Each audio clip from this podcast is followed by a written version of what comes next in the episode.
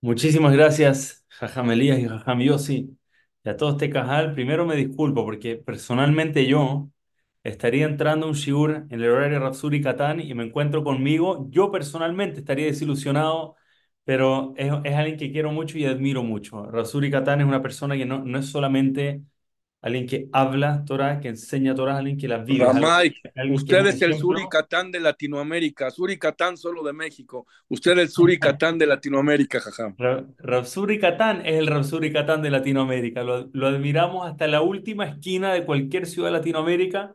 De verdad que wow. Bueno, me pido mejilá, pero un zehut para mí estar ocupando este horario es un horario mucha kedushá.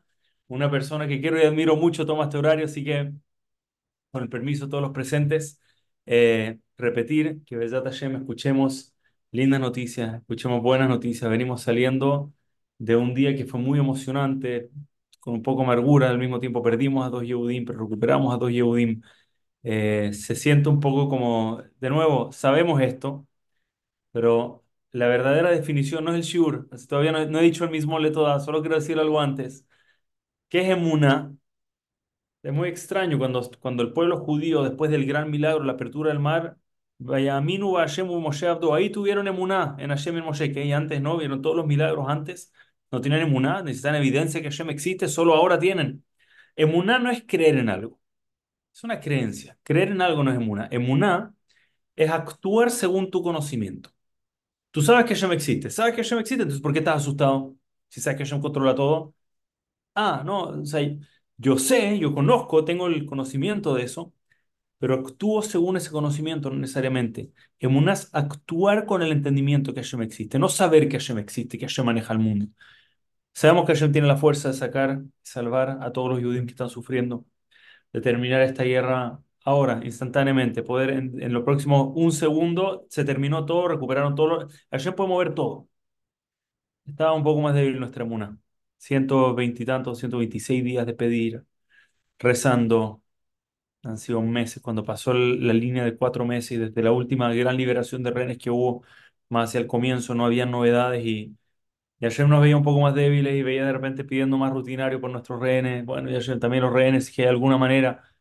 Y ayer nos quería recordar que todos se pueden salir, todos pueden rescatarlos, así que no podemos debilitar, debilitar nuestra tefila, tenemos que seguir pidiendo tenemos que seguir rezando. Acabo de, a- ayer, apenas me enteré la noticia, le escribí a mi querido amigo Rabbi Wanish, Rabbi Shimon Wanish, él es eh, el, el embajador ahora mismo en Argentina, el- la mano derecha y rabino de, de Javier Milei, y apenas pasó esta noticia, siempre, siempre le escribo y le dije, mi querido amigo, uno no sabe, ¿verdad? Pero fuiste a Israel, te vimos ahí, saliste en el mundo entero pidiendo, rogando. ¿Quién sabe si tu tefilá fue la gotita que faltaba para rebalsar y salieron dos y solo, además de eso, como un simán, son dos argentinos. Ahora mismo no existe argentino, no, no, no hay, ahora son Yehudim todos, están todos iguales, pero de repente con una alusión a que sepas que cuando vas y viajas hasta ese punto y pides con toda tu fuerza, Hashem te está escuchando la tefilá, tal vez este es el momento de ese gran recordatorio. Así que sigamos pidiendo, fortalezcamos nuestra fila, nuestros Hayalim, lo acabo de decir en Venezuela, ya vamos a mencionar Venezuela, pero nuestros Hayalim están allá y nosotros estamos contando con ellos y ellos están contando con nosotros. Estamos tranquilos, sabemos que tenemos el mejor ejército, están ahí adelante, están haciendo la lucha, ellos igualmente cuentan con nosotros.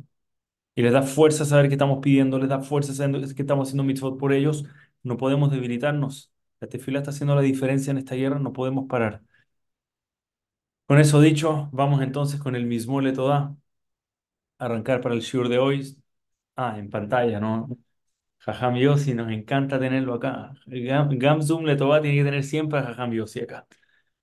Mismor Letová, Hariul Adonai Kolaretz, Eidu et Adonai Besimha Bou Lefarnab Bidnana, Deu ki Adonai Hu Elohim, Hu Asanu Velo Anahnu, Amo Betzomer Ito, Bou She'ara Betodá, Hatzerotá Betehilá, Odoló Barejú Shemo, Kito Adonai, Leolam Hazdo, Beandor Vador Emunato, Cadena especial, agradecerle a Hashem. Recuperamos a dos hermanos. Que ayer, yo sé que nadie, no hay una persona en el planeta que pensó que ayer podíamos recibir una noticia así, de la nada. Yeshua Hashem quiere find, de la nada escuchamos una noticia así. Increíble los caminos de Hashem. Escuchemos buenas noticias todos los días, Hashem. Solamente buenas noticias. Estoy llegando recién de un viaje impactante a Venezuela, así que muy inspirado. Qué comunidad, qué belleza de comunidad, de gente. O sea, de verdad estoy muy inspirado. Saben que allá saben que casi no me quería ir. Le- Les, dije, mi esposo me está pidiendo evidencia de foto arriba del avión para que vea que efectivamente me subí al avión para retirarme. Fue locura. Saludos a todos los venezolanos acá. Fue una experiencia muy linda y solamente le quiero decir, Jajam Yossi y Jajam Elías, en cada esquina, cada vez que saludaba a alguien, escuchaba las palabras Gam Letová y Torah. Son las palabras más recurrentes, más que buenos días, más que ¿quieres arepa? Escuché Gam Zum Letová más que la palabra arepa en Venezuela para que entiendan el nivel de impacto que está haciendo Gam Zum Letová Gracias, eh, gracias, en el mundo entero, Latinoamérica. A mí no, a mí no, a ustedes, yo no hago nada. Yo tuve el zehut de, de, de poder estar acá solamente y dar un granito de arena. Ustedes son los que hacen todo. Hajamim como nuestro querido Mike Benjo. Muchas gracias, Jajam. Entonces, ahora sí, sembrar para cosechar es el título del día de hoy. Estamos entrando, ya vi que el título de mañana, Besat Hashem, en torno al Mishkan. Es un tiempo de hablar del Mishkan y para ya Terumá no puedo no mencionar la Terumá, la Tzedakah que se debe dar.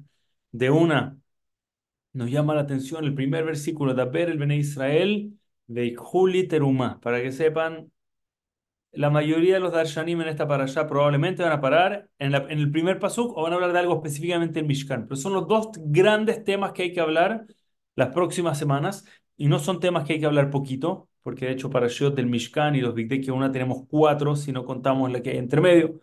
Estamos hablando por lo menos cuatro parashot dedicadas a hablar este tema. Este es el tiempo de reforzar este principio y la Torah nos dice, Veikuli teruma, toma para mí teruma. Y acá están todos los comentaristas. Primera que escuché esto fue de mi rabino, Rab Kalman, nos menciona muy seguido. Eh, él trajo toda una drayano para hoy de Ramey Shapiro, pero él decía que la gente en verdad cuando entrega, sentimos muy seguido que, wow, mira lo que di, me, me quedo en deuda. Me quedo en deuda, mira, gracias a mí pasó esto y no entendemos que la única razón por la que esa persona estaba en ese momento necesitada era para darme a mí la oportunidad del zehut de méritos que a mí me hacen falta de poder darle a la otra persona. No hay nada más grande en esta vida que la posibilidad de entregar. Tú no, tú no estás dando, es truma, toma para mí. Cada vez que tengas la oportunidad de aportar, cada vez que tengas la oportunidad de ayudar, de hacer algo por otra persona, nunca sientas como, wow, mira, de repente, no sé si me conviene. Siempre conviene entregar. Les digo, una persona, no son temas nuevos. Ya Gamsum le toma tres años, hemos hablado de todo, no son temas nuevos. Personas que están dedicadas a recibir, que toda la vida es dame, dame, dame, nunca tienen satisfacción, lo valen, que nunca sepamos de esto. Nunca tienen alegría, siempre les falta, siempre hay alguien que no le dio suficiente. Pero personas que viven para dar, personas que viven para entregar, siempre vas a encontrar a una persona a quien todavía necesita apoyo, que todavía le puedes dar. La persona que se alegra dando va a tener alegría toda su vida. No destruma, toma, porque para ti es en verdad el máximo beneficio. Por eso, de las mejores de la shot, los mejores pshat que he escuchado en Pirkei Avot, mi, cuñado me lo contó en nombre Rabel Mansur, que decía Ezo Bashir, ¿quién es el rico? Hasameach Bejelko, el que se alegra con su porción. Dice, la mayoría traduce mal esa frase. No mal, es una segunda forma de entenderlo. ¿Qué significa Sameach Bejelko, alegre con su porción? No Sameach con su, con su porción, es decir, con mi porción. ¿Quién es el rico? Asameach Bejelko, con su porción, con la del otro, la persona que está alegre por la porción de la otra persona, la persona que está alegre por los demás, que los demás le alegra, por donde siempre está buscando alegrar a otros, siempre esas personas van a venir alegres y vean alrededor, vean personas dedicadas a entregar. Vean personas que ellos son los últimos en su lista de prioridades, siempre están buscando quién puede ir antes, cuánta gente tengo para entregar, para ayudar, para apoyar. Esa gente siempre vive feliz. Siempre vive feliz. Lo aleno lo opuesto porque es totalmente lo opuesto. Personas que toda su alegría es por mi propia alegría, yo soy la única alegría que importa. Son personas que lo aleno pueden nunca encontrar alegría en su vida. Adicional a esto, hay un efecto boomerang. Por eso decimos, vehículo y teruma, toma para mi teruma. Cuando una persona da, siempre va a recibir un beneficio. Siempre algo bueno va a pasar para la persona. A veces tenemos el deseo de verlo directamente, a veces no lo veremos, pero siempre va a haber un, un beneficio directo. Hay tantos ejemplos de esto en la Torah, pero para mí el clásico de estos es Moshe Rabbeinu cuando todo el pueblo judío está corriendo, está recolectando riquezas.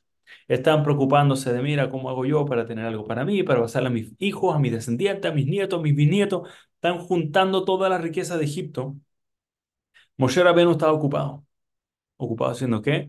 Ocupado cumpliendo la promesa de Yosef Atzadik. Yosef había pedido, por favor, entiérrenme en Eretz Israel, no me dejen acá en Egipto, lleven mis huesos después, por favor, a la tierra de Israel. Moshe Rabbeinu quería cumplir su palabra. Si Moshe Rabbeinu está preocupado de un fallecido, en lugar de su parnasá, en lugar de su propio sustento, estar buscando, todo el mundo salió, todo el mundo rico, menos Moshe Rabbeinu. Y, te- y estoy seguro que razones habían, mira, si va a ser el futuro líder, ¿cómo puede ser algo así? Estoy seguro que Hashem se preocupará de alguna otra forma de Yosef, o alguien más lo va a hacer. Moshe vaya a hacer la mitzvah, se preocupa de alguien más, no de sí mismo. Y por eso cuando llega el momento de escribir en las letras que iban grabadas, perforadas dentro de las lujot, todo el zafiro que iba cayendo fue para Moshe Rabbeinu, terminó siendo la persona más rica de la historia del pueblo judío. Moshe Rabbeinu, te preocupaste de otro y tú pensaste que Hashem te iba a dejar ahí. Y cuando se escupieron las riquezas afuera del mar y los judíos fueron a recolectar, tal vez ahí tú pudiste haber dicho, hey, escuchen, ustedes avancen, yo no recolecté, yo voy ahora. No, para adelante, hay que recibir la Torah, estoy preocupado mi pueblo. ¿Tú crees que Hashem te iba a dejar a ti así limpio, sin nada? Seguro se va a preocupar de ti. Cuando una persona se preocupa de los demás, una persona que está buscando el bien de otros, enfocada en los otros, en este mundo se beneficia y en el mundo venidero se beneficia. Les quiero contar una historia. Solo me atrevo a contar esta historia porque la escuché de un gadol, de alguien de verdad, un grande. Rabbi Shlomo Landau la contó. Le escribí después, le dije, "Ey, esto es preciso. Me dijo preciso, palabra por palabra, la puedo buscar. Les quiero compartir un más. Es fuerte, de nuevo, pero no es mío, se lo estoy repitiendo. Después de la Segunda Guerra Mundial, en una ciudad hacia el este de Europa, se, se construyó una carretera, perdón, un.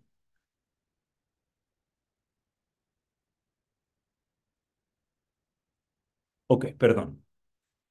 Se decidió, se, se iba a construir una carretera que pasaba justo por donde solía estar el cementerio judío. Fue un momento difícil. Los judíos intentaron mucho, pelearon para que la carretera no pase por ahí. Sería, no sería acabó y tendría que sacar todo lo que hay. Lamentablemente no funcionó y tuvieron que desenterrar lo aleno, muchísimos cuerpos que tuvieron que sacar y moverlos a un nuevo lugar y ponerlos en una nueva zona.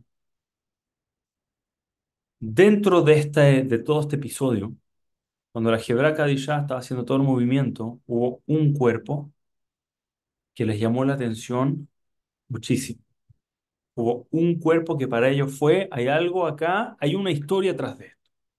Por dos razones. Escuchen esto. Razón número uno, el cuerpo estaba intacto. No se había descompuesto con el tiempo, el cuerpo se veía impecable, hasta la vestimenta se veía impecable. Razón número dos, el cuerpo estaba vestido como un cura. Estaba vestido con una vestimenta como un, un cura, no como Yehudi, lo cual es muy extraño. Y, y en él pasó un milagro. ¿Y por qué enterraron a un lugar, un Yehudi, que, que todos acá son Yehudim, todos? ¿Por qué iría a pasar algo así? Sabían que acá había una historia. Empezaron a preguntar, Yehudi tras, tras Yehudi, uno tras otro, hasta que finalmente encontraron qué había detrás de este Yehudi. Lograron traquear hacia atrás a la familia y encontraron qué es lo que había pasado con este hombre. Se llamaba Naftali. Ahí salía Ram Naftali, salía en su lápida. ¿Quién es este Ram Naftali? Yo no les voy a contar. Ram Naftali era un yehudí que se dedicaba a colectar tzedakah para personas necesitadas. Iba lugar en lugar. No siempre el trabajo más popular, sabes que van a pedir dinero, la gente se le escapa, pero lo hacía con simjá porque sabía que su trabajo ayudaba a muchísimas otras personas necesita- necesitadas a poder salir adelante. Entonces, en una ocasión, lo llaman, le dicen, Rab, tenemos una emergencia, algo médico urgente, necesitamos conseguirlo. El dinero ahora era una suma importante dinero, por favor, lo necesitamos para hoy, si no el tratamiento no estamos a tiempo, lo necesitamos ahora ya hoy. El Rab le dice, yo voy a hacer todo mi esfuerzo, es un monto que yo, dada la urgencia, yo creo que sí lo puedo conseguir. Y fue a la vuelta a toda la ciudad, uno por uno. Necesito usted acá, pero necesito generoso para el día de hoy porque es mucho dinero. Y, entre todos necesitamos juntarlo hoy mismo. Y la verdad, Baruch Hashem, Ranaftalí, todos lo querían mucho. Todos lo tenían mucho aprecio. Se puede dar una vuelta total por la ciudad. Baruch Hashem consiguió todo. Todo lo que él necesitaba, lo consiguió en su mano. Ok, fue con esta familia. Dice, estimado, acá está.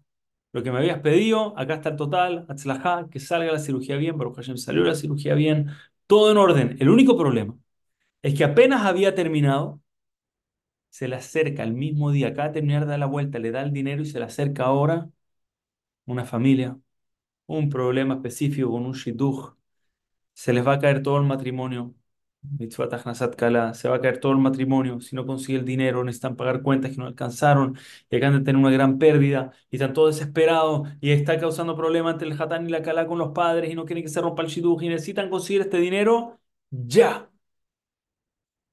Acá dice, wow, mira, mi, mi voluntad siempre es intentar, pero está difícil, le dice. La verdad que está difícil porque acabo de pedir, yo voy a igual ir de nuevo, voy a de todas maneras dar una vuelta de nuevo por la ciudad, vamos a ver qué pasa. Besat ya empieza para bien. Se empieza a dar nuevamente la vuelta por la ciudad, se acerca, la gente ya lo ve con un poco, cara un poco más fea. Rab, te acabo de dar, te acabo de dar. Le dice, yo sé que me acabas de dar, pero mira, son cosas que pasan, no es para mí. Acaba de llegar una pareja, tiene esta emergencia y es muy importante, por favor, te lo pido, haz un esfuerzo adicional por hoy, solamente esta vez. La gente fue, lo querían mucho, no lo vieron tan feo, pero lo querían mucho. Dijeron, ¿sabes qué? Acá está, te doy un, un adicional, te doy un extra. Así fue con todos. Dio toda la vuelta, fue un poco más vergonzoso, la gente no lo recibió igual que la primera vez, pero por el cariño que le tenían, se juntaron los fondos y logró pagarle a esta familia. ¡Wow! ¡Qué alegría! ¡Uh! Shalom de nuevo, matrimonio sigue adelante. El único problema, que apenas terminó de pagarlo, llegó una familia más. Rab, lo necesitamos urgente para hoy. Lo le dice, mira, Behemet, no sé qué te puedo decir. No, no, no se me ocurre cómo puedo juntar más. De verdad no sé qué hacer. Dice Rab, colapsó el techo en nuestra casa. Hace frío. No tenemos dónde dormir. Si llega a llover, se va a romper todo lo que hay adentro, nos va a destruir todo lo que hay adentro. Necesitamos reparar el techo, lo necesitamos ya, lo necesitamos hoy. Y usted es nuestra última y única posibilidad de salvación. Y Naftali le dice, yo no es que no quiero, yo doy la vuelta, pero mira, tres veces en un día. La gente no trabajó entendiendo que la persona que colecta le va a pedir tres veces el mismo día. Pero Naftali no podía ver una familia Yehudim sufriendo, no podía. Si José que vamos a hacer el esfuerzo, vamos a intentar, vamos a ver cómo nos va. Y fue, apenas entró donde el primero, mira, tengo una necesidad última urgente, le dice, Rab, esto es una chutzpah. Esto es una falta de respeto, esto es una frescura, esto no se hace tres veces en un día. ¿Cuánto crees que gano yo? Tú dices, soy multimillonario. De nuevo, Baruch Hashem, no creo que conocemos personas que reaccionan así. Cada vez que alguien, siempre tengamos el zehut, que cuando nos tocan la puerta, nunca digamos, es que siempre me piden a mí, siempre. Tener el zehut estar del lado de quien puede dar, hay que agradecerlo y dar besimja. Lamentablemente no todos entendían eso un Rav Naftali y le dijeron siempre me pides de nuevo y siempre somos los mismos que te donamos y por qué me- tres veces en un día, ¿cuánto crees que tengo? En fin, dio la vuelta a la ciudad, rechazo tras rechazo tras rechazo, no consiguió nada. ¿Cómo voy a volver con la familia a decirles que no tengo un techo para que ellos duerman esta noche con sus pequeños? Con... ¿Cómo les digo algo así? Rav Naftali no, no sabía qué hacer. Finalmente, se le ocurrió una última idea. Había un lugar, una un lugar de drinks, una taberna, estilo así, bar, pub, donde había un grupo, sabía que iban ahí algunos Yehudim ricos del, del barrio, no Yehudim interesados en, en general, todo lo que era mitzvot, pero dar no les interesaba apoyar, nunca apoyaban para nada, no, no había un, un gran interés. Sin embargo, un Yehudí uno nunca sabe, siempre hay esperanza que de repente te va a ayudar. Entonces dice, mira, en una de esas sí voy allá. Y les pregunto a estos Yehudim, en una de esas, ¿quién sabe si algo, algo sale? Se fue Ron Naftali, entra de una, la gente se da vuelta, que es un rabino acá, acá estamos de fiesta, drinking, cero, cero el look de un rabino a este lugar, nunca había entrado un, lugar, rabino a este lugar, pero el rabino de una empieza a buscar gente, a ver si de repente ve alguna cara de alguien que se podía ver un poco, noble, un poco bondadoso. De repente hay un, un señor sentado, lo ve, y le hace una señal, Rabino, venga para acá, venga, Rabino. Se les acerca, le dice, perdón, estoy viendo Rabino acá, no es muy común. Quería saber qué, qué hace por estos lados. Se le explicó la historia. El Rab le cuenta a este hombre toda la historia. Él no sabía que estaba hablando con el hijo de una de las personas más ricas de toda la ciudad. Este hombre podía así pagar la deuda sin problema. Pero el hombre cuando ve al rabino sufriendo tanto, rogando tanto, siente, le dice a sus amigos, yo siento que acá podemos bromear un poco, pasarlo bien. Dice, rabino, ¿cuánto dinero necesitas para esta familia? Y él le dice el monto. Tranquilo, yo te puedo dar ese monto, pero, pero gratis no va a ser, tengo que dar una condición. Rab Naftali se emociona, no podía creerlo. Primera persona que le pide y le dice que sí. Se dice, claro, lo que sea, dime lo que sea, yo lo hago. Si se dame un segundito, déjame juntarme con mis amigos. Hacen un círculo, empiezan a hablar, a ver qué broma de mal gusto podrían hacer. Se empezaron a darle vuelta. Dijeron, mira, vamos a divertirnos. Rab, acaba la condición. La única condición es, te damos todo el dinero. Si te vestimos, yo te voy a conseguir una ropa de cura, un traje de cura. Te lo vas a poner encima y vas a ir tú, rabino, caminando por toda la ciudad para que todos te vean. El rabino se pone a temblar. La gente se va a burlar de mí. Me van a mirar mal. No sé cómo, cómo voy a hacer yo una... Está temblando, no sabe qué hacer. Por otro lado está esta familia, ¿cómo van a pasar la noche, verdad? Él va a pasar mal la noche si hace esto, pero si no, una familia entera lo va a hacer. Después de no poder parar de pensarlo, dice, ok, vamos, tráigame la túnica. Yo voy una vuelta con la túnica. Tú solamente asegúrate que ahora, antes de que yo empiece, la familia tenga el dinero para que le puedan empezar a reparar el techo, tenga un lugar donde dormir esta noche. Y el rab toma la túnica y da la vuelta completa hasta el final del día por toda la ciudad. La gente no entendía, lo miraba, se reían. Un rab serio, un rab respetado, querido. Ese día cuando terminó no podía más la vergüenza, morado, rojo de la vergüenza, no podía más, agarró la túnica, la tiró ahí en una esquina, en la última esquina de su closet donde podría llegar a, algún- a encontrarla alguna vez. No quiere volver a verla nunca más. Y esa fue la historia de la túnica. La familia Baruch Hashem tuvo lo suyo, tuvo su techo a tiempo. Pasaron varios años. Años más tarde, uno de los gigantes de la época, conocido como el Divrei Haim, Rav Haim Sandar, estaba paseando por esa ciudad y estaba dando vueltas. Y dice que cuando pasó por el lugar, frenó y dijo, espera, necesito inspeccionar esta ciudad. ¿Por qué? Dice, tengo, siento en esta ciudad un reaj Gan Eden, un aroma de Gan Eden. Algo especial hay acá adentro, necesito encontrarlo. Sí, claro que sí, Ra, wow, ¿qué debe ser?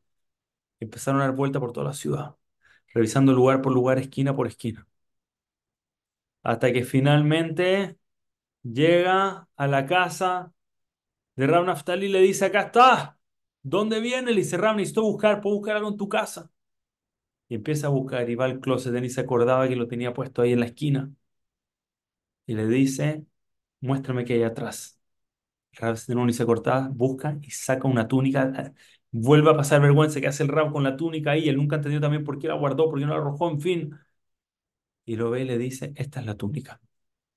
Este traje tiene un aroma especial de Gan Eden. Explícame por qué. El Rab le dice, nada, no, vergüenza ya lo tengo. Explícame qué hiciste con esto. Naftali le contó la historia. El Divrei Haim le dice, te quiero dar un consejo. Escucha bien mi consejo. Quiero que pongas en tu testamento que el día de tu muerte te entierren con esta túnica. En lugar de los tajrijín, esta es la túnica con la que te vas a poner. Y de una le dijo, no, como vergüenza, como así. El Rab le insiste. Le dice, quiero que sepas que si usas esta túnica, vas a ir directo al Gan Eden. No solo eso, ni un ángel acusador va a tener derecho a tocarte. Vas a ir directo al Gan Eden. Y así fue. Rab lo puso en tu testamento sin entenderlo. Pero nosotros que entendemos la grandeza del acto de este dispuesto a humillarse, dispuesto a hacer lo que sea, por el bien de otro Yehudí, para cuidar a otro Yehudí, uno piensa que él perdió ese día, eternidad ganó para siempre. Piensa que le estaba entregando. Todos vemos la foto. La familia se llevó un techo, pero Naftalí se llevó eternidad. Pensamos que estamos entregando. Recordémoslo siempre.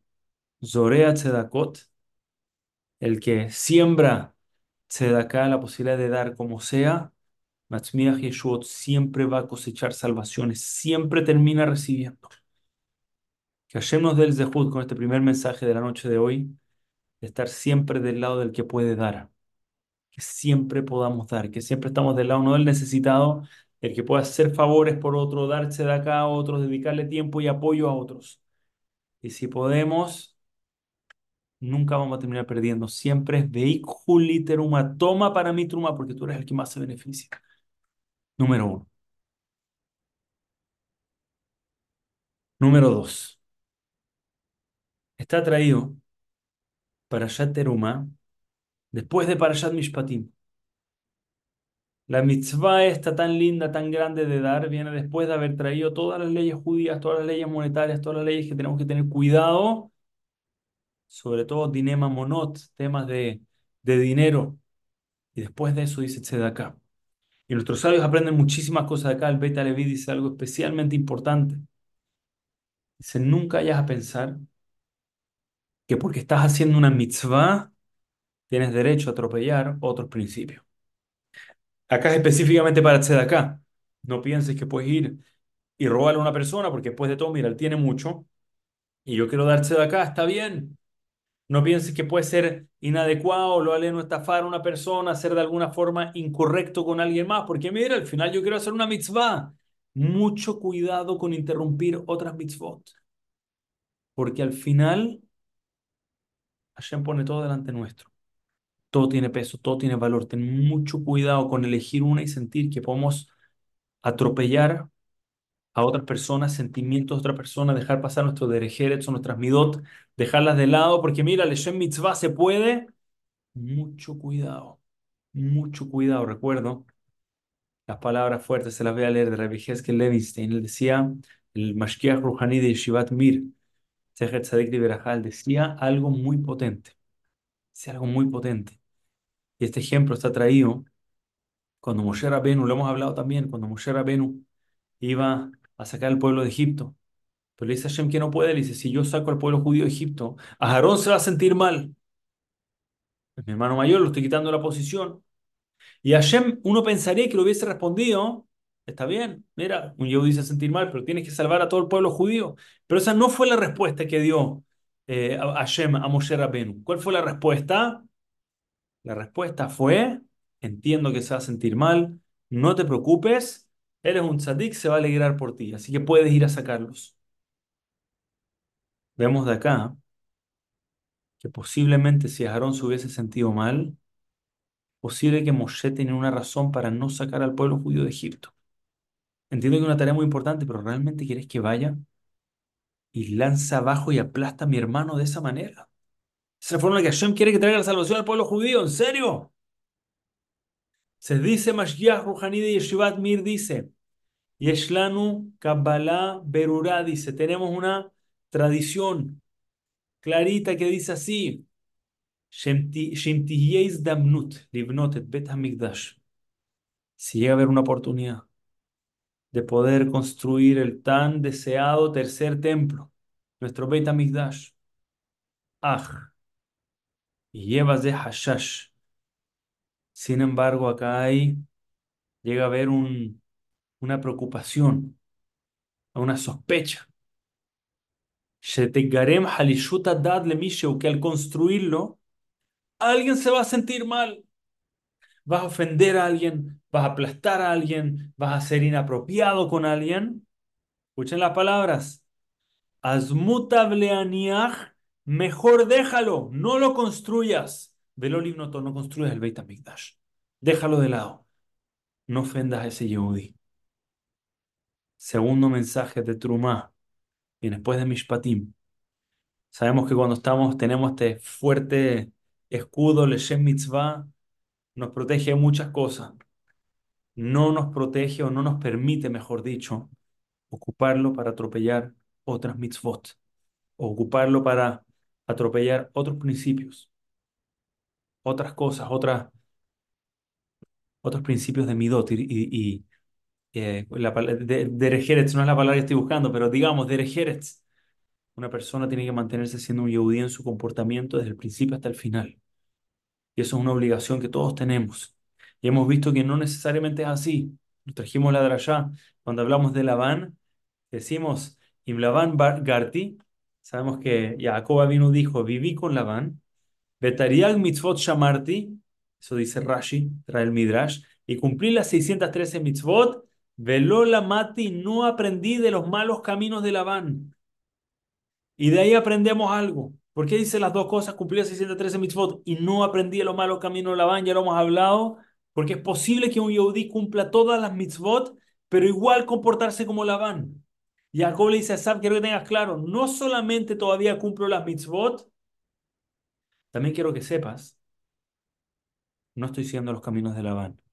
Cumplo las mitzvot sin atropellar mis principios, cumplo las mitzvot sin, sin atropellar mi derjet, sin atropellar a mi prójimo, los hago con cuidado, no me comporto como Labán al cumplir las 613 mitzvot. Y estimados, lamentablemente casos que conocemos de fuerte Hirul Hashem, es tener tanto cuidado como nos comportamos. El mundo nos está mirando, ahora más que nunca, a todos nosotros. No hay nadie, por favor, no piensa, claro, al que es rabino. No, no, esto es a todos nosotros. El mundo nos está mirando. Que cumplamos las mitzvot no significa que estamos exentos de lo aleno atropellar otros principios en el camino. Porque estoy apurado haciendo una mitzvah, siento que puedo tropezarme, empujar a alguien, no disculparme, no pedir permiso. Un Yehudí debe comportarse como Jacob vino, no como la Habana Rasha, a pesar de que tenga la excusa que mira, estoy camino a las 613 mitzvot. Tener mucho cuidado con nuestros principios. Voy a contarles una, un maasé Demasiado lindo este Maaseh porque habla de la grandeza de un niño pequeño. Estoy con la duda si lo he contado o no, pero si no hacemos Hazará. Si yo no recuerdo que lo contase, fíjate, yo necesito el repaso también.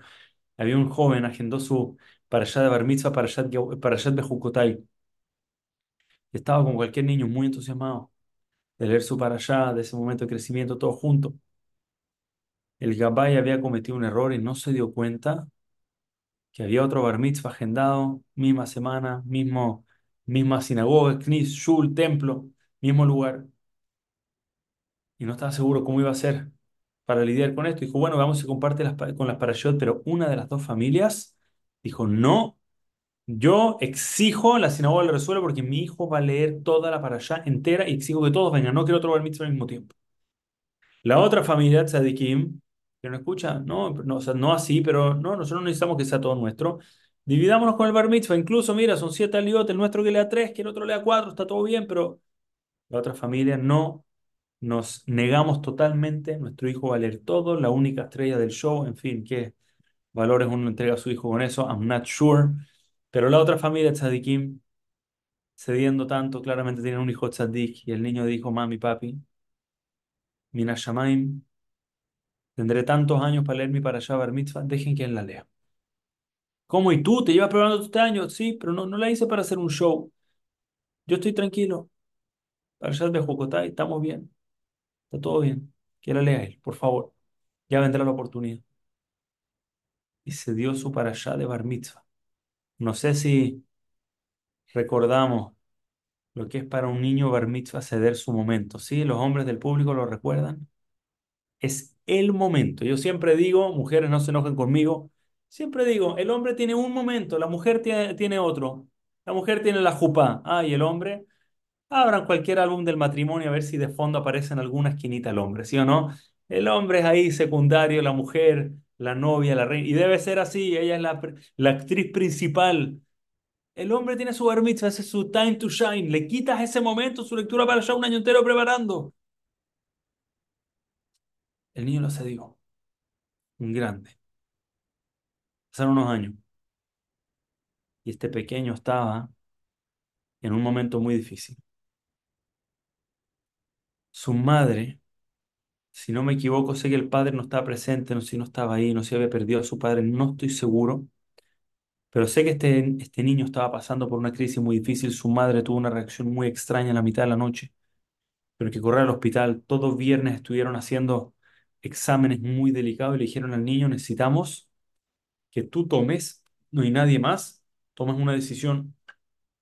Si se hace esta cirugía o no se hace esta cirugía, la probabilidad de riesgo de muerte de la cirugía es tanto, probabilidad de muerte si no se hace la tanto, pero un tiempo más de vida. Esto es algo muy difícil, pero lamentablemente nadie más puede tomar la decisión. Vamos a respetar lo que tú, hijo de esta señora, lo que tú digas que hay que hacer, we'll take it. Y no tiene idea. ¿Cuánto tengo para decidir? De acá al sábado en noche necesitamos respuesta. No tiene idea.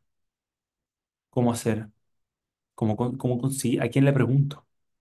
Intenta preguntar, nadie sabe. ¿A quién, quién le va a responder algo así? No tienen contactos médicos, ¿no? Y es un niño lidiando con esto solo.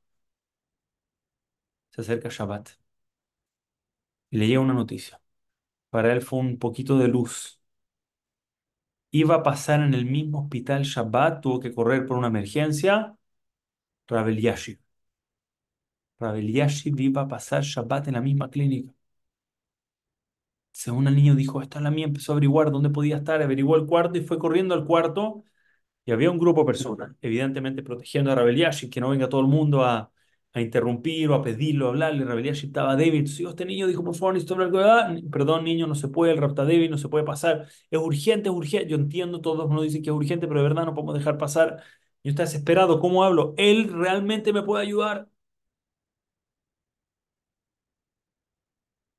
Finalmente el niño se está rindiendo, se da media vuelta, se retira. Escucha la conversación, dice, ok, se va a calmar esto, empieza Shabbat pronto, tenemos Minyan. Lo único que no tenemos es un Bal Coré. ¿Bal Coré para qué? Para allá. El niño frena y se le ponen las antenas hacia arriba. No hay Bal Coré. ¿Para qué? Para allá. Para allá de Jucotai. ¿Quién podrá leer la Torá? Nadie alcanzó a preparar y el niño se da vuelta y dice, yo me sé la allá de Jucotai, principio a fin, me la sé memoria y nunca la dije. Yo podría leerla mañana para Rabel Yashib con mucho gusto.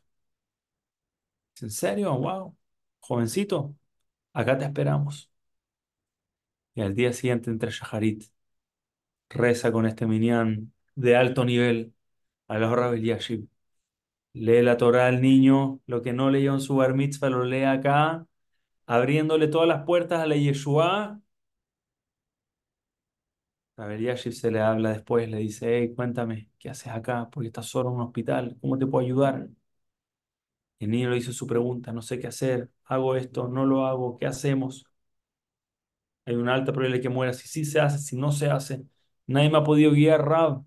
Por favor, un gadol en Torah, dígame usted qué tengo que hacer. Y Rab le dice, haz la cirugía, tu madre va a estar bien. Haz la cirugía, don't worry, anda adelante, va a salir todo bien. La Yeshua en el momento. Hicieron la cirugía, la madre salió intacta, Baruch Hashem, salió perfecto. Con la guía perfecta de Rabel Yashim en su momento. De nuevo, hay dos mensajes y los dos están acá. Primero el niño estaba cediéndola para allá Bar Mitzvah. Hay un mensaje más claro que Hashem dijo, te la estoy guardando para algo que lo va a necesitar. Que tenga tu madre contigo por el resto de tus años. Estoy dando, créeme, que conviene más leerla después. Es capaz de ceder. Entiendo, es una mitzvah de la Torah. I get it. Pero hay otros principios en juego.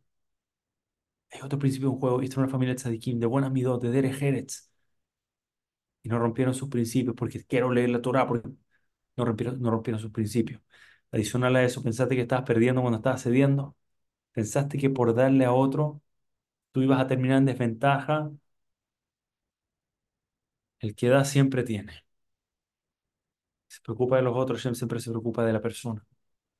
Cuidado con cómo nos comportamos, para, incluso para mitzvot. ¿Saben que es de los ejemplos que más me gusta? Una vez alguien me dijo, estaba en una sinagoga, y alguien, amigo cercano, me estaba hablando de la importancia de un macón cabúa. Pero ¿saben? Nos enseñan que es muy importante una persona a la debe rezar en un puesto fijo. Debe tener, bueno, puesto fijo tenía un poco los últimos dos meses, desde esta me vuelvo a Chile, tengo de nuevo mi, mi, mi Macón Cabúa nuevamente, desde La persona debe sentarse en un mismo puesto siempre. Varias razones de por qué pasa esto. Eh, también algunas van en torno a Derejerez, pero razón para es para estar concentrado. Si cada vas a otro lugar, hay otra persona al lado tuyo, la persona debería encontrar el lugar donde se siente y se concentra y puede estar ahí bien enfocado y ahí no ir modificando mucho. Una vez escuché a Rabari Leibowitz, perdón, tengo que decirlo, dice un hidush muy lindo, dice, ¿por qué es tan importante un Macón? Porque la persona tiende a ir a una sinagoga después de un tiempo le dejan de dar cabod porque ya lleva mucho tiempo yendo. ¿Y qué hace la persona cuando dejan de darle cabod? Y wow, qué bien que viniste, ¿eh? Si ya necesito buscar otro lugar donde sí me den cabod y se cambia a otro puesto, se va a otra sinagoga, a otro lugar y se aprende a tener un Macón Kabua, que no te den cabod, acostúmbrate a sentarte ahí. Como Abraham vino, ¿qué cabod buscaba Abraham vino? Macón Kabua, un puesto fijo siempre. ¿De dónde aprendemos la importancia de un puesto fijo? Abraham vino. Ahí se trae toda la draya. Masayid Brajot, Abraham Avinu nos enseña la importancia de rezar en un puesto fijo. Y esta persona me vio y me dijo, cada vez que repito este principio de Abraham Avinu, nos enseñó la importancia de rezar en un puesto fijo. O sea, es lo que no puedo parar de pensar. imaginas a Abraham Avinu acercándote de donde alguien y decirle, hey, este es mi puesto. ¿Te puedes imaginar algo así o no? ¿Alguien se imagina a Abraham Avinu sacando a alguien porque se sentó en su puesto? ¿Cómo? Pero Macón Cabo es importante, pero totalmente. Pero yo personalmente no me imagino a Abraham Avinu moviendo alguien no me lo imagino. Entonces trato de pensar, hagan la shela, yo no soy alguien de, de, la autoridad para decir si mover o no mover a la persona, solo que pienso que hay que tener mucho cuidado, sobre todo si la persona se va a ofender, para hay que, hay, que, hay que ceder y ponerse en otro lugar. Es importante, pero no sabemos los principios, por eso, usándolo bien en primera fila, Ramoshe Weinberger, Keilat Esh Kodesh, en Nueva York, en, en eh, los Five Towns, fue a pasar un Shabbat de NCSY con alumnos allá. Moshe Weinberg, de los gigantescos este año. Tengo el Zehut Pesach en Ixtapa nuevamente, programa que voy ya cuarto año seguido. Este año va a ir uno de los grandes rabanim de la Keilah de Ramoshe Weinberg, así que me imagino que hay mucho eh, de su comunidad presente. Está dando de los gigantes. Llega a la comunidad Ramoshe Weinberg. Hay, hay, hay algunas reglas importantes dentro de la comunidad. Primera es Every Jew is welcome. Todo judío es bienvenido. Allá nos juzgan según la vestimenta, si uno se vistió más elegante, menos elegante, hasidim gente más light. Hay de todo ahí adentro. Lo único que piden, por favor, no, no hablar en la tefila. Lo único es que es muy estricto no hablar. Están todos mezclados, sentados con todo un ambiente muy lindo. Y recuerdo que entré con 30 jóvenes de NCSY Estados Unidos, NCSY Boston. Estamos entrando, yo estaba con NCSY en Estados Unidos en esa época. Estamos entrando a la sinagoga. Estos son 30 alumnos que puedes garantizar que no van a cumplir la regla de no hablar. Y en fin, voy atrás, digo, escúchenme, este un lugar está lleno siempre, así que vamos a sentarnos todos nosotros acá en fila atrás. Y se me acerca alguien, se notaba que era alguien importante dentro de aquí, no estoy seguro si era de los importantes donantes o de los que manejaba ahí adentro, pero se me acerca, me dice, cuéntame, ¿quién es este grupo? Bienvenidos, me dice, bienvenido a Shkodesh, ¿quién es este grupo? Y le digo, son jóvenes de NCSY, wow, me dice, los trajiste acá, qué honor, me dice. No queremos que estén parados atrás. Dame un segundito. Y camina al medio. La sinagoga está repleta. Y el hombre, yo lo voy a decir, despacito.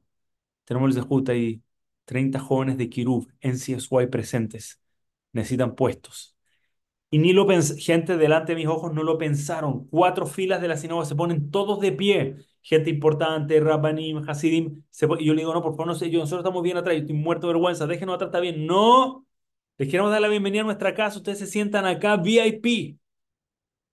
Y movieron para sentar un grupo de chiquillos de 15 a 18 años para darnos su puesto. No atropellar nuestros principios. Hay mucho que se espera de nosotros, además de nuestro cumplimiento, además de nuestra Torah, además de nuestra mitzvot. Solo cierro este mensaje con esto. Itzhak, cuando sabía que venía Rivka, Imagínense, Eliezer le cuenta toda la historia, cómo encontró a Rivka, de cómo está seguro todos los Simonim de que está la mujer correcta. Llega Rivka y se enciende la casa, los milagros nuevamente, la luz, todos los milagros de Sarai y Menú vuelven cuando llega Rivka. Imagínense el nivel de Hashem diciéndote, esta es tu pareja. Sin embargo, dice Targum Onkelos, que en el momento en el que vivía eh, Itzhak, dice que en el momento en que la trajo Itzhak, dice Targum Onkelos, vio el comportamiento de Rivka. Quería saber si es la mujer correcta. Se revuelve. ¿Sabes por qué? Puede ser una mujer de muy elevada kedusha. Puede ser que todos los simanim Hashem te los está mandando a esta mujer. Yo te, yo te estoy mandando las señales. It's not good enough. Mira cómo se comporta. Esa es la vara principal. Mira cómo se comporta. Mira sus midot. Mira sus derejeres. Quieren acá los solteros. Yo no soy alguien grande en Shidujim. Me encantaría tener mi esposa más que yo. Conozco gente muy buena en Shidujim. Pero si quieren un tip, una, una ayudita para todos aquellos que están buscando pareja, Targum Onkelos, Ravolve basado en Targum Onkelos, abran los ojos a lo que es más importante de todo, el comportamiento, en las midot, en el derejeretz, buenas midot, todos los otros issues que puedan venir en el camino se trabajan. El problema es que muchos ven las midot de último. Mira, total, cuando están todas estas otras cosas, todo sale bien, las otras cosas fácilmente van y vienen. Con buenas midot esas cosas se trabajan. Busquen una persona buena, lev tov, buen corazón, una persona preocupada de otras, una persona que no está enfocada siempre en sí misma. En fin, pueden estar las mitzvot, pero que nunca atropellemos los principios, nuestros propios principios por las mitzvot. Tenemos que mantenernos siendo Am Israel sin excusas. Solamente voy a cerrar con esto. Había un tercer principio, no, no se dio para el día de hoy. Eh, pero un tema lindo, lo podemos hablar si quieren en, dos semanas más cuando nos toque, así que lo, traeremos pronto. Quiero solamente cerrar entonces con un último más. ¿eh? Lo he contado, pero a mí me encanta. Es que yo soy un. Para mí, Ramoshe Feinstein ha sido de las personas. Habla de enseñar con el ejemplo. ¿Quién enseñaba como el ejemplo como Ramoshe Feinstein? Un hatán llamó a Ramoshe Feinstein, estaba desesperado. ¿Qué pasó? Se le contó, lamentablemente, fuerte tragedia. Estaba días de su jupá y falleció la madre del hatán. Muy duro. Rab, ¿cómo se hace? ¿Cómo funciona? ¿Qué va a pasar en el Shabbat hatán ahora? En fin, toda la shelot que tenía que ver Ramoshe y Ramoshe, con toda la calma del mundo, le dice, tómate unos minutos, vamos a conversar. Y va punto a punto, esto va a ser así, esto va a ser de esta otra forma, esto así, esto así. Y le todo, todo lo que tiene que saber y termina el llamado telefónico. El Hatán quedó tranquilo, Baruch Hashem entendía todo muy bien, se preparó, se acerca, se acerca Shabbat Hatán lo llama alguien a él. ¿Aló? ¿Con quién hablo? Hola, hablas con Moshe, así se, Moshe Feinstein se llama Moshe a sí mismo, imagínense, dicen que cuando la gente llamaba a alguien, no sé, alguien que tenía algún hijo, le decía, ¡ay Moshe! Ramoshe Feinstein se daba vuelta pensando que lo estaban llamando a él, tiene el nivel de humildad Feinstein. Se le dice, acá estás, Moshe. ¿Qué Moshe? Feinstein. ¡Oh, Ramoshe! Hagaón. Raba, ¿qué se debe este llamado? Le dice, te dije todos los puntos y se me olvidó uno muy importante, le dice, tal vez el más importante de todos. Dice, ¿qué pasó? Tú estás de duelo. Dice, sí. Pero la Calá no está de duelo. Sí, yo sé. Dice, yo sé que no corresponde que le mandes un regalo con lo que acaba de pasar, pero en la ciudad donde tú estás hay una tradición que todas las novias reciben un lindo ramo de flores para el Shabbat Kalá que están a punto de vivir ahí en grupito con sus amigas y sus familiares y sus seres queridos. Así que la forma en la que tienes que mandarle flores A, B, C, D, no vaya a ser que se vaya a llegar ahí todas las amigas y decirle, hey, muéstrame el ramo de flores que te mandó tu marido y ella tenga que decir, no, es que no me puedo mandar, que no pase esa humillación, le dice, te lo ruego, Ramoshe Feinstein tomando su tiempo libre, preciado poco que tiene, decirle, esto es lo más importante y no se te olvide. Te respondí las alajot. Y ahora viene lo más importante. Luego con los sentimientos de la calá. Que la calá no se vaya a sentir mal, la novia. No vaya a quedar triste. No vaya a sentarse como, sentirse como menos que el resto de sus amigas porque no recibió su ramo de flores. El nivel de preocupación de Ramoshe Feinstein con el, los sentimientos de otra persona. Esos son los principios, eso es nuestro ADN, eso es lo que nos hace Yudima a nosotros. Que nos importa el prójimo, que nos importa los sentimientos de los demás, que nos importa nuestra actitud en el día a día cuidamos cómo vemos con el rostro con el que saludamos a la otra persona. ¿Cuántas veces no nos pasó que saludamos a alguien con una sonrisa y está medio distraído y no nos la dieron de vuelta? Fue así como, hola, hola, wow, yo pensaba que se iba a alegrar de verme y que nos sentimos así como, wow, qué, mal. Duele a veces. Pensamos que, pensamos que no van a saludar con cariño fue una saludada, hola, hola, sí, hola. ¿No somos nosotros el que hace eso? Te saludan mirando la cara, aunque sean 100 personas a veces saludando, mira la cara, intentar, vamos a fallar, pero hay que apuntar hay que, hay que aspirar a llegar al cielo, apuntar lo más alto y llegamos hasta donde podemos. Ser unos salude. Incluso niños en la sinagoga. A veces uno piensa que un niño, por ser niño, sus sentimientos son más pequeños, son igualitos a los nuestros. Si uno está entrando a un lugar, están los niños, hola, hola, hola niños, hola niños. ¿Cómo hola niño? igualito que el resto. La mano le corresponde dedicarle un segundito de cabod, un minutito, le podemos alegrar el día a un niño con un saludo. Nuestros principios, no atropellarlos, por el hecho que estamos camino a una mitzvah. Pío Mejilá, avanzamos, hablamos mucho, pero avanzamos poco, habían un par de principios más, pero es Hashem que tengamos el zehut número uno, como dije, siempre estar del lado de poder dar, siempre estar del lado del que puede ayudar a otras personas y corramos a hacerlo. Entendamos que nunca vamos a perder. El que da siempre recibe mucho más de lo que da una oportunidad que Hashem pone delante de nosotros, un regalo que pone delante de nosotros para poder cumplir. Segundo, hablamos de lo importante, incluso camino a una mitzvah, incluso camino a tzedakah, cuidado en cómo estás haciendo la mitzvah. No pasar a llevar nuestros principios como Yehudim, nuestros principios de Midot, de Derejeret, de comportamiento, de Kiddush Hashem. Tenemos el mérito de ser un ejemplo siempre en todos los aspectos, como los Gidolim y como los ejemplos que trajimos. Bezat Hashem en ese Zehut, veamos alegría y veamos pronto, dijimos, si una persona se hace sentir mal por traer el Beit HaMikdash, mejor que no venga. ¿Quién sabe por qué no ha llegado entonces nuestro Beit HaMikdash? ¿Cuántos sentimientos estamos atropellando en el camino a traerlo? Tenemos el de vivir uno por el otro, unidos, preocupados unos por los otros, y que Hashem ahora sí diga, ok, acá está el Beit HaMikdash, ahora que veo que están todos ahí pendientes, que nadie vaya a sentirse mal, nadie vaya a sentirse aplastado, que Hashem nos traiga la Geulah, solamente alegría, protección a nuestros soldados, liberación para nuestros rehenes, refugia para todos los enfermos de Am Israel, brajá alegría y todo lo bueno para todos los Yudim alrededor del mundo. Muchas gracias, Jajam Yossi, Jajam Elías nuevamente por tenerme acá. Nos vemos en dos semanas y un día, porque vamos a retomar a los martes, pero nos vemos en dos semanas. Bezat Hashem, Hazak, Baruch, Lailatov. Muchas gracias a todos. Ramay, querido, me piden aquí que por favor den un tercer punto. Hay 215 y siguen entrando como si la clase empezara. Me dicen, por favor, dígale a Ramay que esto lo va a alegrar. Ya que estamos en el mes de Adar, por favor, darle este mensaje a Ramay Benjo, que lo va a alegrar mucho. El Sidur de Macom lo pueden imprimir en 12 días hábiles, dice acá. Que Baruch Hashem lo va a alegrar mucho, me escriben acá y me Ay, piden... ay, ay, ay, ay. Fue, si la persona que te lo escribió se llama Luis o Sara, me imagino yo. Sara, Sara, Sara, se llama Sara Sara. Lore, Sara Lore, Hashem te y alegría. Estamos corriendo, corriendo para un Sidur. Hicimos un proyecto nuevo en Chile. Ni se los voy a contar, tienen que venir a conocerlo. Un nuevo proyecto, una belleza de proyecto en Chile. Soy nuestros Sidurim son eh, Ahí lo saludan en la cámara quien lo escribió. Y hay unos tzadikim, hay un tzadik que está donando y que ha trabajado, y Sara Lore, su mano derecha, están ahí juntos para que haya un sidur lindo, con traducción como corresponde, con buena fonética para quienes les cuesta seguir el hebreo. Y estábamos desesperados, vamos a alcanzar a tenerlo o no. Y mira, Hashem les mande braja y alegría. Me alegra- de verdad me alegraron. Mishenichnas Adar, Marvin Besimha, Sara Lore, la lograste. Linda noticia y qué lindo medio de, de comunicación. Muchas gracias, Ajá Mike Benjo. Gracias, Gamzum. No hay palabras para agradecer por todo lo que me ha ayudado a cambiarme como persona. Gracias por todo. Esto es una bendición cada noche. Dice, qué Wow, clase tan bella. Ojalá pudiera regalarnos cinco minutos más.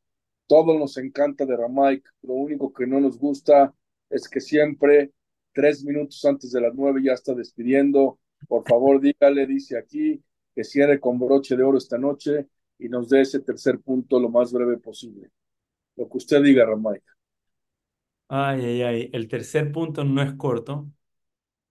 El tercer punto no es corto. Em, Deje la probadita. ¿qué cosa? Déjenos el snack, la probadita del tercer punto y luego lo ampliamos. Y vamos a hablar, el tercer punto, íbamos a hablar de la belleza de alguien que hace Teshuvah. No vamos a alcanzar a profundizarlo ahora, pero sí les voy a contar esto. Les voy a contar. Es una la drashá para explicar el por qué lo estamos aprendiendo acá. Es larga, por eso digo, no puedo hacerles el, el, el pitch en el lugar correcto, pero les voy a decir esto. El Baal Shem Tov cuenta que fue a una ciudad y le comentaron, le dijeron ella, hay un yehudí. Le digo, Baal Shem Tov, hay un yehudí que cuando hace el bidui, lo canta, besimha. Para los faradim esto no es un hidush muy, muy grande. Los ashkenazim cuando ven a Yom Kippur a los faradim tienen un shock cuando nos escuchan cantando.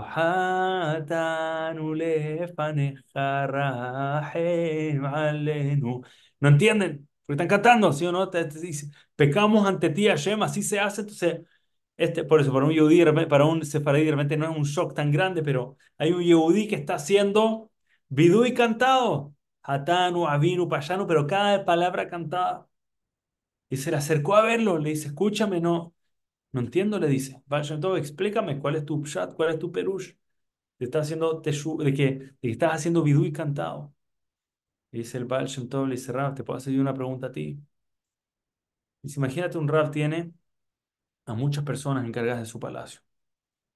Y entre ellas hay una persona que está encargada de la limpieza, de la limpieza de las piezas más especiales, de las partes más lindas, no sé, una estatua del rey o las piezas, los tesoros del rey. Cuando esa persona está limpiando las cosas más preciadas del rey, canta o llora, está llorando, tengo que estar limpiando, está feliz, mira cómo están quedando las piezas, los tesoros del rey. El le dice, Pashut lo está haciendo con una sonrisa, Pashut lo tiene que hacer cantando. Y con eso dicho, el mismo Baal le sonríe, entiende perfecto a dónde va. Dice, imagínate, Hashem nos dio un pedazo de Neshama. Eso nos ensució. Y cada vez que hago vidú y cada vez que estoy haciendo teshuvah, estoy limpiando mi Neshama. ¿Quieres que llore cuando lo haga? Lo hago cantando. Estoy feliz. Tengamos en mente este año Yom Kippur, Hatán Lefaneja, que lo cantamos los faradim con alegría. Y para que nuestros hermanos que no nos juzguen tanto, porque yo sé que se ve extraño, pero con Simha estamos limpiando la Neshama, es un momento de máxima alegría. Ese es un pequeño taste de un principio. Vamos a ver si lo hablamos pronto de Hashem. Gracias, Ramay, querido. Gracias, gracias. Valiosos minutos.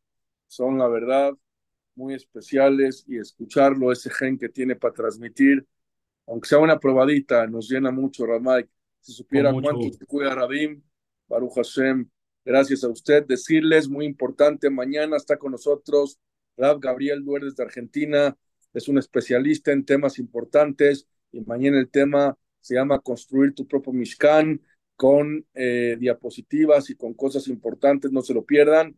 El miércoles, solo por esta semana, está Hamsuri Katán con nosotros y pronto Ramaik. Vamos a establecernos. Yo creo que Ramaik estará con nosotros la próxima semana, ya en martes, para establecer, como siempre, martes de cada 15 días. Decirles también que esta clase, por supuesto, estará en torazoom.com en unas horas, la mejor página en Torah. Quien la quiera volver a escuchar, no nada más escuchar, el que quiera dar un regalo, a dar, el que quiera llenar de alegría a una persona, díganle, mándenles un, un, un shiur de Mike Benjo de Gamsum Letová y van a ver qué alegría va a tener. Yo con sus 13 minutos cada viernes de Perashá, es la alegría de mi día de Ramay cuando me la manda y le escucho. Ramay querido, parte orgullosa de esta plataforma Gamsum Letová que nació con nosotros ya en abril, Ramay, cuatro años cumplimos al aire sin fallar un solo día, Baruch Hashem. Wow. Baruch Hashem, Baruch Hashem. Aham Yossi, adelante, Tzadik. Todos se lo vemos a Aham Yossi Mizrahi, adelante. וואי וואי, חזק וברוך רמייק, משנכנס אדם מרבים מן שמחה, אוי רמייק, לא רב ללחם ולא צמא למים, כי לשמוע דברי השם לא קומפליו, רמייק, eh, no 100%, mil y mil y mil por cien, que es de de tener a Mike y gracias a Boraholam que tenemos un jajam como Mike que nos, el cumple Benatenú, Benatenú los dos lados, da de él, gracias por eso, por Hazat Hashem en el Zehut este, que este Zikuya Rabin, que pueda la Gdil Torah la dirá, Hashem, gracias por darnos Lole Hinam los escucharon cientos y cientos de personas y después lo van a escuchar más de miles de personas, así que es un zehut muy grande que Borolam le dio y Baruch Hashem que lo sabe usar y gracias por eso. Hazaku Baruch Borolam. querido, parece que fue ayer, pero hace cuatro años dio su primer sur aquí con 600 personas, recuerda usted, en plena pandemia. Lo recuerdo. Y así toda la historia. Como si fuese hoy, de del poder oculto del Yetzerara, así se llama. Un día tenemos que hacer repetir, tenemos que hacer lo que hemos aprendido. Increíble, increíble. Tenemos ese póster, ¿eh? Y se ve igual que hace cuatro años, no ha cambiado nada, Ramay. Lo mismo. Está más joven nada más. me, tiene que ver en persona. Acabo, acabo de estar en Venezuela y mis más cercanos me decían, me decían, Mike, querido, cambia esa foto tuya como chiquillo que ya está, me dice, Estás bastante más golpeado. Pasan los años. Pero, cada, esa, pero, pero, pero e, esas canas son de sabiduría, Mike. gracias, familia Gamsun Letová. Mañana los esperamos. Buenas noches a todos. Duer, ahora mismo canal. Buenas noches, gracias. Hasta Buenas noches, gracias. gracias. Gracias, a todos. Muy buenas noches. Benny, buenas noches. Todos los que están acá siempre. Buenas noches, buenas noches a todos, eh. Buenas noches, eh. Suerte, buenas noches. Azaku Baruch.